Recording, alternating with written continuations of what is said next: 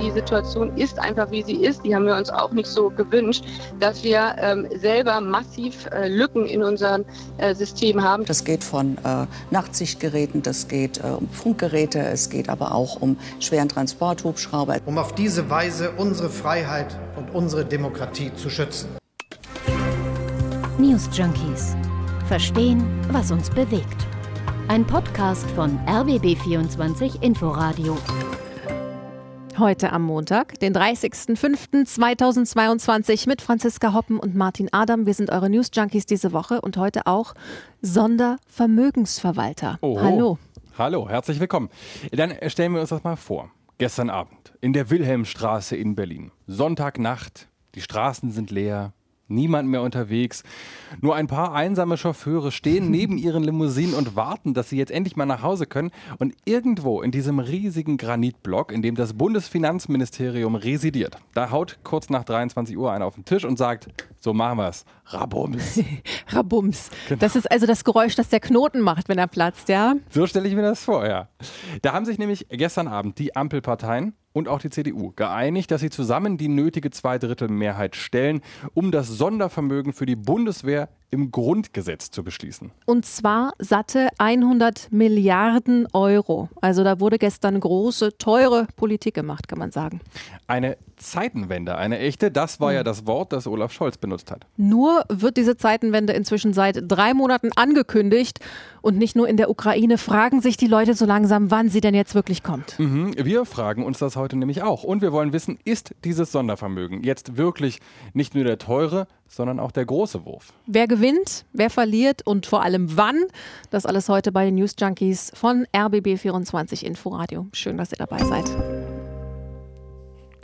Fangen wir mal ganz vorne an, bei den Basics sozusagen. Sondervermögen ist ein schön bürokratisch klingendes Wort. Aber was steckt da jetzt eigentlich dahinter? Also, wie der Name schon suggeriert, es geht um einen extra Haushalt, der vom Bundeshaushalt ausgelagert wird. Also einfach gesagt, das ist ein separater Topf Geld zur Erfüllung einer bestimmten Aufgabe, damit diese Aufgabe dann schneller und effektiver gelöst werden kann. Finanziert wird das Ganze in der Regel mit Krediten. Es werden also neue Bundesschulden gemacht und es ist ein schönes Wort für viele neue Schulden. Mhm. Und so wie ich dich kenne, hast du Beispiele recherchiert. Zum Beispiel die Bewältigung der Flutkatastrophe letzten Sommer, da gab es ein Sondervermögen Aufbauhilfe 2021. Das sollte den Opfern möglichst schnell finanzielle Hilfe liefern. 30 Milliarden Euro waren das. Oder es gab Anfang der 90er den Fonds Deutsche Einheit. Das waren 160 Milliarden Deutsche Mark für vier Jahre. Damit sollten die neuen Bundesländer saniert werden und im Abschluss des Bundeshaushaltes 2020 sind insgesamt 26 Sondervermögen mhm. vermerkt und darunter dann zum Beispiel noch der Energie- und Klimafonds oder auch ein Klärschlammentschädigungsfonds. Also gar nicht so selten so ein Sondervermögen. Mhm. Klingt jetzt auch erstmal ganz nachvollziehbar, aber warum braucht man so ein Sondervermögen und kann die Gelder nicht einfach aus dem Haushalt nehmen? Der ist ja fürs Geld da. Mhm. Weil der normale Haushalt jährlich gilt und in diesem Jahr kann dann alles auf den Kopf gehauen werden und was nicht auf den Kopf gehauen wird, das verfällt. Und das heißt, man hätte jetzt in diesem Jahr alles an Ausrüstung für die Bundeswehr kaufen müssen. Du sprichst jetzt aber auch eine Kritik an diesem Ganzen an, nämlich, dass die Ausrüstung der Bundeswehr ja eigentlich so eine staatliche Kernaufgabe ist, also praktisch das Schwarzbrot und dass sie deshalb aus Sicht mancher Kritiker auch vom Kernhaushalt übernommen werden sollte, findet zum Beispiel der Präsident des Rechnungshofes. Der muss dann nämlich hinterher mit den ganzen Zahlen jonglieren und aufpassen, dass das alles seine Richtigkeit hat.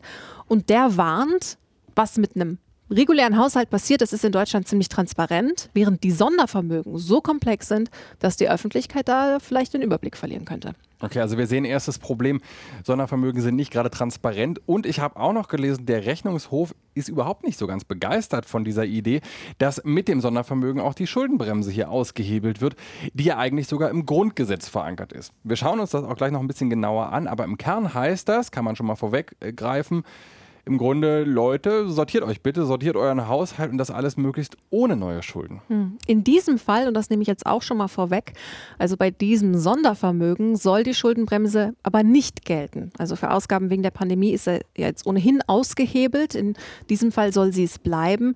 Sie bleibt aber auch grundsätzlich weiter im Grundgesetz bestehen. Und hier, wie du sagst, hat der Rechnungshof eben auch gewarnt, lass das jetzt bitte nicht zur Gewohnheit werden, nicht, dass das eine Marotte wird.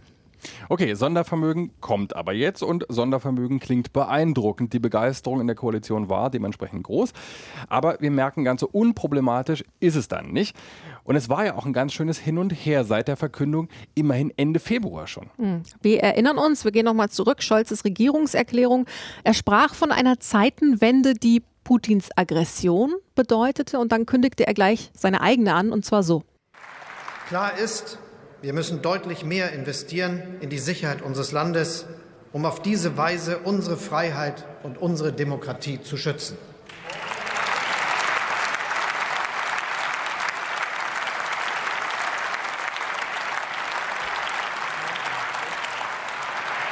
Das ist eine große nationale Kraftanstrengung. Das Ziel ist eine leistungsfähige, hochmoderne, fortschrittliche Bundeswehr, die uns zuverlässig schützt. Ja, dass offenbar nicht alle so überzeugt sind von der Idee der Zeitenwende und dass man die Bundeswehr jetzt aufrüsten muss, das hat man gehört gerade am Ende an den Lachern. Also manche fanden das irgendwie auch ein bisschen komisch. Mhm. Und vor allem fand dann die Ampelkoalition, das Ganze ist auch leichter gesagt als getan. Also man hat in den letzten Monaten um einige Punkte gerungen. Ähm, die Union zum Beispiel, die wollte, dass die 100 Milliarden ausschließlich an die Bundeswehr gehen. Die Grünen wollten, dass das Geld auch in Cybersicherheit fließt, in die Unterstützung der Partnerstaaten. Dann war die Schuldengrenze natürlich natürlich ein Thema. Bis zur letzten Nacht dann im Granitblock des Bundesfinanzministeriums. Denn da, ich sag's nochmal, Rabums. Der Kompromiss ist jetzt da, das Sondervermögen kann kommen. Genau. Aber Tacheles, was steht jetzt drin im Kompromiss? Naja, im Wesentlichen, dass die Grünen klein beigeben müssen. Ja, kriegerische Handlungen finden schon lange nicht mehr nur an der frischen Luft statt, sondern oft genug auch online. Ja, Russland hat mehr als einmal gezeigt, dass die eigenen Leute sich auch auf diesem Schlachtfeld gut auskennen und nicht davor zurückschrecken, zum Beispiel Wahlen zu manipulieren oder massenweise falsche Informationen zu streuen. Also ja, auch Deutschland muss in die Abwehr solcher Angriffe investieren. Aber ich ahne es nicht jetzt. Genau, nicht in diesem Sondervermögen. Cyberabwehr soll gesondert per Gesetz geregelt werden. Finanziert wird das Ganze dann aus dem Haushalt und da schließt sich der Kreis, wenn da das Geld knapp wird, wenn die Finanzlage zu eng wird, dann gibt es eben kein Geld für Cyberabwehr. Hm. So, aber mit diesem Kompromiss hat die CDU angekündigt, da macht sie jetzt mit. Im Bundestag gibt es damit die Zweidrittelmehrheit und das Grundgesetz kann geändert werden. Okay, also dann jetzt nochmal zurück zum Grundgesetz. Was hat es damit auf sich? Das spielt eine Rolle, weil da seit 2009 die sogenannte Schuldenbremse drin steht. Das heißt konkret, die Länder dürfen keine neuen Schulden aufnehmen. Der Bund darf aber eben auch nur maximal 0,35 Prozent der Wirtschaftsleistung. Einzige Ausnahme sowas wie die Corona-Pandemie. Also wenn es darum geht, einen Konjunktureinbruch zu verhindern, dann darf man neue Kredite aufnehmen. Okay, heißt, es würde für das Bundeswehr-Sondervermögen nicht gelten und damit würden die 100 Milliarden Euro nicht an der Schuldenbremse vorbeikommen. Es sei denn, man ändert das Grundgesetz. Konkret Artikel 87a, da heißt es nämlich in Absatz 1, der Bund stellt Streitkräfte zur Verteidigung auf, ihre zahlenmäßige Stärke und die Grundzüge ihrer Organisation müssen sich aus dem, Achtung, Haushaltsplan mhm. ergeben. Zitat Ende und genau das soll jetzt umgangen werden, denn die 100 Milliarden Euro sind ja eben nicht Teil des Haushalts, sondern eben ein Sondervermögen. Okay, aber was nicht drin steht, ist ja das 2-Prozent-Ziel, also dass sich ja alle NATO-Staaten verpflichtet haben, wozu sie sich verpflichtet haben, mindestens 2 Prozent des Bruttoinlandsproduktes in die Verteidigung zu stecken. Wieso ist das jetzt rausgeflogen? Na, so richtig raus, rausgeflogen ist es ja nicht. Der Kompromiss ist an dieser Stelle eben auch ein Kompromiss. Also 2% sind auch schon weiterhin das Ziel, aber eben nicht zwangsläufig festgeschrieben, genau 2% jedes Jahr oder mindestens 2% jedes Jahr. Stattdessen sollen auf die nächsten fünf Jahre gerechnet das Sondervermögen und die jeweiligen Verteidigungshaushalte für das jeweilige Jahr im Schnitt jeweils diese 2%-Hürde erreichen. Das ist auch nachvollziehbar, der Gedanke, weil Rüstungsgüter eben nicht unbedingt in passenden Scheibchen einmal pro Jahr serviert werden und dann bezahlt man sie einmal pro Jahr und das passt dann mit den 2%, sondern da kommt eben mal ein großer Batzen, der ist teuer und dann kommt auch wieder eine Weile nichts. Mhm. Überhaupt steht ja auch diese fixe Größe 2% schon länger in der Kritik. Ich meine, wie viel Geld ausgegeben wird, sagt ja noch nichts darüber aus, ob auch was Sinnvolles gekauft wird sieht Rolf Mütze nicht ganz genauso übrigens. Der SPD-Fraktionschef hat das heute früh im Deutschlandfunk so erklärt. Diese Kennziffer nochmal sagt doch erstmal gar nichts aus. Umso wichtiger ist, dass wir jetzt auch in dem Beschluss von gestern Nacht festgelegt haben, dass wir endlich über Fähigkeitsziele innerhalb der NATO sprechen. 800 Milliarden Euro werden jedes Jahr für Militär und Rüstung durch NATO-Staaten ausgegeben. Ich meine, das zeigt doch, dass wir keine Unterfinanzierung insgesamt innerhalb der NATO haben, sondern dass die einzelnen Streitkräfte nicht gut zusammenwirken. Hm. Aber auf der anderen Seite, da darf man jetzt auch nicht naiv sein, ist diese Regelung natürlich auch ganz klar so eine Art politisches Hintertürchen. Ne? Also jetzt ist der Ukraine-Krieg, jetzt ist die Stimmung so, dass man bereit ist, viel, viel Geld in die Bundeswehr zu stecken. Ob das in fünf Jahren, in zehn Jahren auch noch so ist, da will man sich, glaube ich, einfach nicht so gerne festlegen. Okay, aber Punkt ist, jetzt kommt das Geld. Also vorausgesetzt, der Bundestag stimmt dann auch tatsächlich mit zwei Drittel Mehrheit dafür. Ab 9. Juli ist da Sommerpause, aber wenn man jetzt so hört, was die Spitzen der Ampel und auch der Union heute so sagen, soll das vorher klappen. Aber dann, also was genau steht drauf auf der wahrscheinlich ziemlich langen Einkaufsliste? Gute Frage, schwere Frage. Denn das ist ehrlich gesagt einfach nicht so richtig klar. Und das das ist ja schon irre und erstaunlich bei so viel Geld. Also ich glaube, ich äh, wüsste, was ich damit machen würde. Ja, da gibt es auch jetzt viel Kritik daran, dass das eben so unklar ist. Aber wir fangen mal an bei dem, was wir wissen, was wir kennen. Und das sind die Lücken bei der Bundeswehr. Ich überlasse die Lagebeschreibung an dieser Stelle mal der Außenministerin. Die Situation ist einfach, wie sie ist. Die haben wir uns auch nicht so gewünscht, dass wir ähm, selber massiv äh, Lücken in unserem äh, System haben. Deswegen müssen wir bei der Rüstungsindustrie bestellen. Deswegen müssen wir uns mit anderen Partnern zusammentun, weil wir vieles, was jetzt gebraucht würde, nicht selber haben. Und die Lücken, das haben wir gesehen, leider sind viel dramatischer, als wir am 27. Februar alle erahnen äh, konnten. Wir können auch nicht mehr mit digitalisierten Funk gerade Übungen äh, machen im Baltikum. Da müssen wir sofort die Gelder zur Verfügung stellen. Sagt Annalena Baerbock heute früh im Deutschlandfunk. Also nicht mal die Funkgeräte funktionieren richtig. Äh, wir haben gehört immer wieder von fehlenden Nachtsichtgeräten, die Munition muss eingekauft werden, äh, Hubschrauber fliegen nicht, Panzer fahren nicht, es fehlt sogar an warmer Unterwäsche, habe ich gelesen. Also wahrscheinlich braucht das Verteidigungsministerium überhaupt erstmal Geld für Reparaturen und die Basics, bevor da irgendwas Neues angeschafft werden kann. Der Eindruck drängt sich irgendwie auf. Ne? Also ich habe vorhin mal angefragt im Bundesverteidigungsministerium, na, hallo, hier sind die News Junkies, was macht denn jetzt eigentlich mit der Kohle? Und? Nischt. Also, hm. gab keine Antwort bisher. Okay. Muss jetzt vielleicht nichts heißen, weil die hatten heute auch nicht so viel Zeit, dir zurückzuschreiben, nehme ich an. Das stimmt, muss man fairerweise sagen. Aber ich bin auch nicht der Erste, der diese Frage gestellt hat. In den letzten Wochen gab es deswegen unter anderem auch eben viel Kritik in Richtung des Verteidigungsministeriums und vor allem in Richtung der Spitze, Christine Lambrecht. Mhm. Der Spiegel hat die Verteidigungsministerin ja sogar zur Titelgeschichte gemacht und nennt sie die Null-Bock-Ministerin. Mhm. Autsch. Ja, ist natürlich ein bisschen plakativ, aber mal abgesehen von so unglücklichen Geschichten wie der, dass sie mit ihrem Sohn im Bundeswehr-Heli in Richtung Urlaub auf Sylt geflogen ist, hat sie selbst bezahlt, sagt sie. Und klar, es ist sicherlich auch nicht so einfach, so einen Job zu machen mhm. und dann gelegentlich noch die eigene Familie zu sehen. Aber abgesehen von solchen Kommunikationspatzern scheint es eben auch ganz handfeste Probleme zu geben. Ich zitiere dazu nochmal den Spiegel. Ihr Stab verzweifelt an der Chefin, weil sie offenbar selten ihre Unterlagen liest. Mal nennt sie bei öffentlichen Auftritten falsche Zahlen, mal verspricht sie ihrem ukrainischen Amtskollegen rasch Rüstungsmaterial, während die Offiziere neben ihr entsetzt die Augen rollen, weil sie wissen, dass die Bundeswehr so schnell gar nicht liefern kann. Mhm. Oder anderes Zitat eben zu unserer Frage, was soll eigentlich passieren mit diesem Sondervermögen? Die Taskforce Optimierung Beschaffungswesen nimmt gerade erst ihre Arbeit auf. Die meisten Stellen sind noch unbesetzt. Auf Experten will man offenbar eher verzichten. Zu viele Veränderungen will die politische Führung des Hauses nicht. Wichtiger scheint es Lamprecht zu sein, möglichst viele Parteifreunde im Ministerium unterzubringen. Zumindest an dieser Front entwickelt die Ministerin einen erstaunlichen Ehrgeiz. Hm, gut, das schreibt der Spiegel. Der haut natürlich auch gerne auf den Putz, muss man sagen. Stimmt und wir können das auch von hier aus nicht gegenchecken, aber Christine Lamprecht hat in der Tat bisher sehr wenig vorgelegt, woraus man irgendwie in Hinblick auf die Zukunft der Bundeswehr schlauer werden könnte. Wobei Taskforce Optimierung Beschaffungswesen schon sehr nach Ärmel hochkrempeln klingt, finde ich. Kernig. Ähm, Im Morgenmagazin hat sie das heute ein bisschen so erklärt. Auf dieser Liste haben wir identifiziert, was brauchen wir denn, um genau diese Landes- und Bündnisverteidigung in Zukunft sicherzustellen.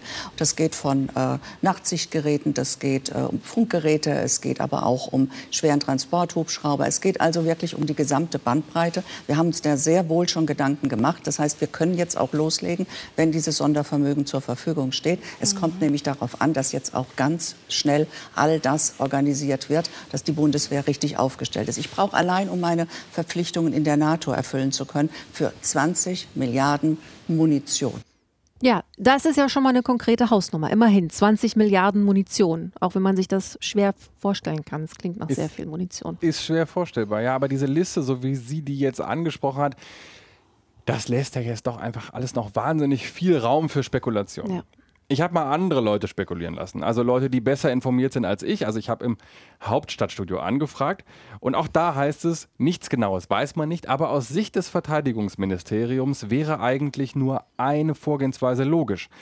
Die großen, die teuren Sachen, die Projekte, die viel Zeit brauchen, die kommen ins Sondervermögen. Die kleineren, die man schnell einkaufen kann, die kommen weiterhin aus dem normalen Haushalt. Das Ministerium hat nämlich normalerweise ein Problem. Rüstungsprojekte sind teuer und sie brauchen lange. Und das bestellte Flugzeug oder eben auch der bestellte Panzer, die werden eben oft nicht rechtzeitig geliefert. Das verzögert sich dann nochmal und dann kommt das nicht in dem Haushaltsjahr, in dem es eingeplant war. Mhm. Und dann muss dieser Posten irgendwie ins kommende Jahr übertragen werden. Und das ist alles schrecklich kompliziert und kostspielig und zeitintensiv. Und deshalb ist genau das Sondervermögen einfacher, ein Topf, aus dem kannst du in den nächsten fünf Jahren nehmen, je nachdem, was du brauchst. Und das würde eben sehr dafür sprechen, mit diesen 100 Milliarden Euro die ganz dicken Projekte anzugehen. Also das Flugabwehrsystem Pegasus ist da im Gespräch, F-35 Kampfjets, vielleicht neue Transporthubschrauber. Künftig sollen ja auch die Drohnen der Bundeswehr bewaffnet werden. Also all das, was so richtig viel Geld, aber eben auch viel Zeit kostet. Mhm. Und die kleineren Posten, also die, die Funkgeräte, die Nachtsichtgeräte, die, die Unterwäsche und die Ausstattung der Soldatinnen und Soldaten, die kann man dann natürlich aus dem Budget des jeweiligen Haushaltsjahrs nehmen. Da steht dann so Posten 12b Schlüpper. Feinripp. So jedenfalls die Idee. Aber also nochmal, das ist eine Vermutung, das müssen wir ganz klarstellen, das ist alles nicht sicher. Es ist eine Vermutung und mit hoher Wahrscheinlichkeit ist es die Position des Verteidigungsministeriums. Ob das am Ende so kommt, keine Ahnung.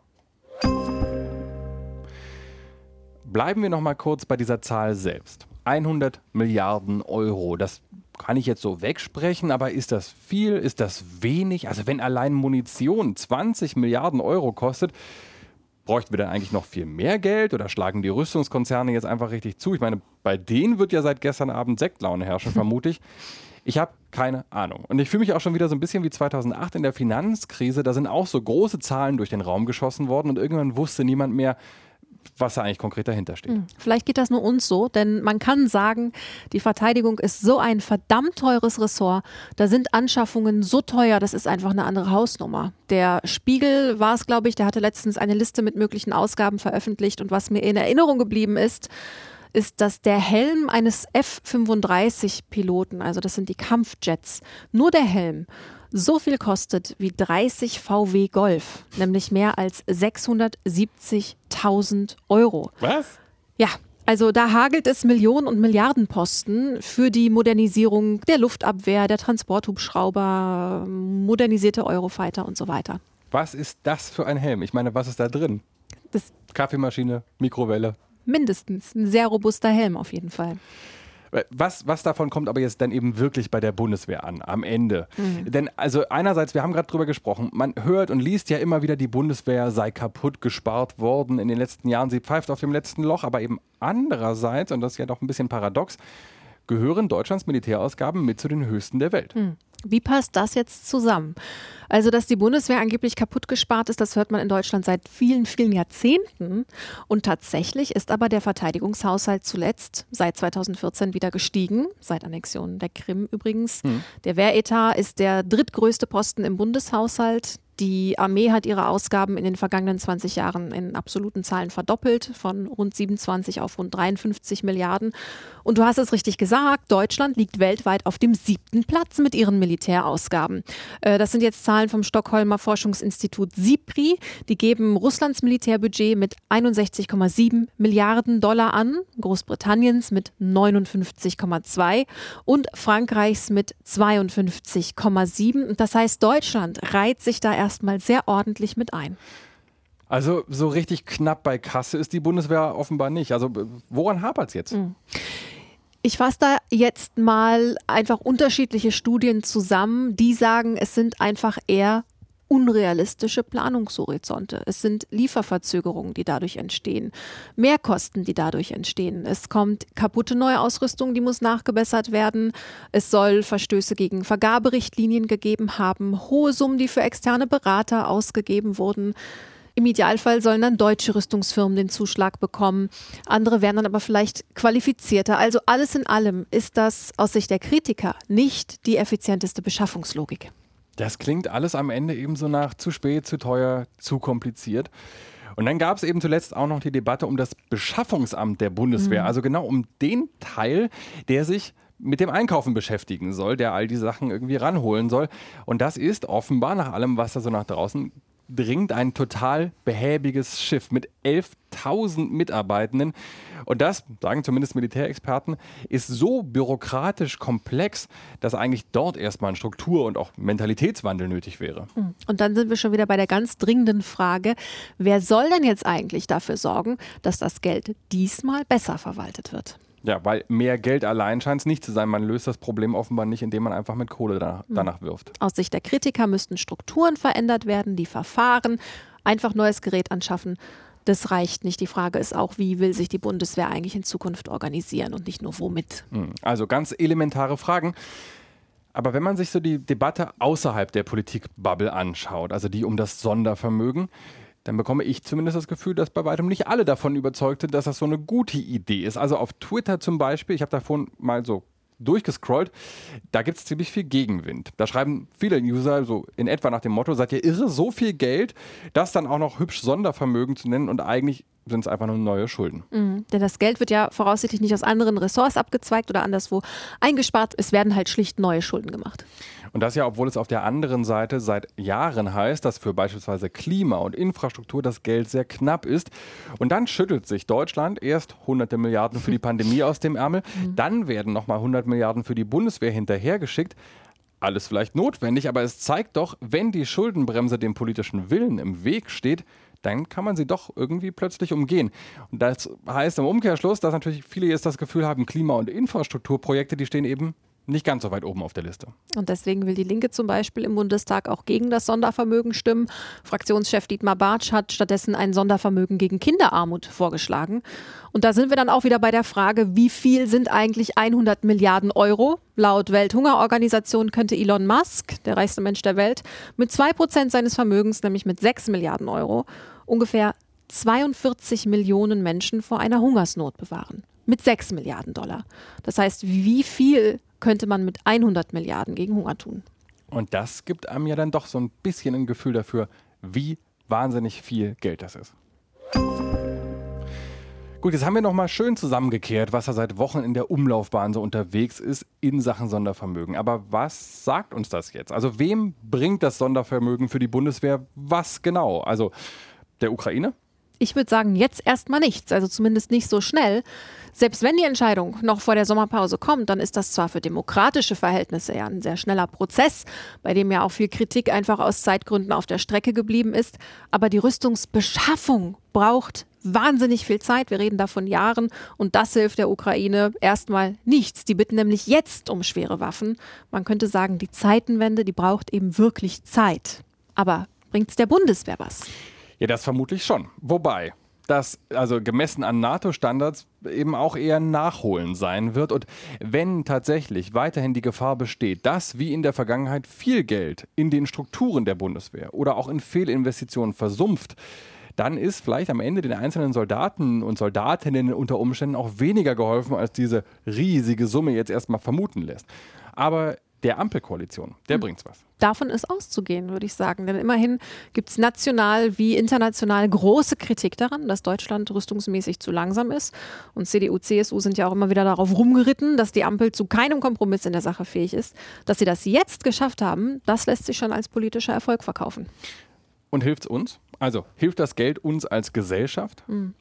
Ja, das setzt die große Wette auf die Zukunft. Also der Krieg ist ja auf einmal sehr nah, der Schock ist groß, dass sowas überhaupt möglich ist und man kann sicherlich argumentieren, dass diese 100 Milliarden unsere Sicherheit erhöhen. Hm. Auf der anderen Seite steht aber eben die sehr berechtigte Frage, was sich mit Geld dieser Größenordnung anstatt Waffen zu kaufen, alles bezahlen ließ. Mhm. Also klar, man kann immer sagen, wenn wir hier in Bildung, Gesundheitsversorgung und den Kampf gegen Armut investieren, dann juckt das Putin in Moskau überhaupt gar nicht. Aber wenn wir als Gesellschaft abwägen müssten, wie viel uns diese Punkte wert sind im Vergleich zur Sicherheit, dann wäre ich zumindest gespannt gewesen darauf, was bei so einer Debatte rauskommt. Ja, die bräuchte aber Zeit und das bringt uns zum alten Dilemma. Es geht gleichzeitig zu schnell und viel zu langsam, je nach Perspektive. Hm. Das Zeitdilemma gilt übrigens auch für die News Junkies, denn die sind jetzt schon wieder vorbei. Wir haben heute übrigens nicht zum ersten Mal auf die Zeitenwende, die Bundeswehr und auch den Ukraine-Krieg geschaut. Alle früheren Folgen könnt ihr nachhören in der ARD Audiothek. Und da könnt ihr uns auch gerne abonnieren. Ansonsten gilt wie immer, schreibt uns an newsjunkies.rbb24inforadio.de. Wir hören uns, wenn ihr möchtet, morgen wieder. Tschüss. Tschüss. News Junkies. Verstehen, was uns bewegt. Ein Podcast von RBB24 Inforadio. Wir lieben das Warum.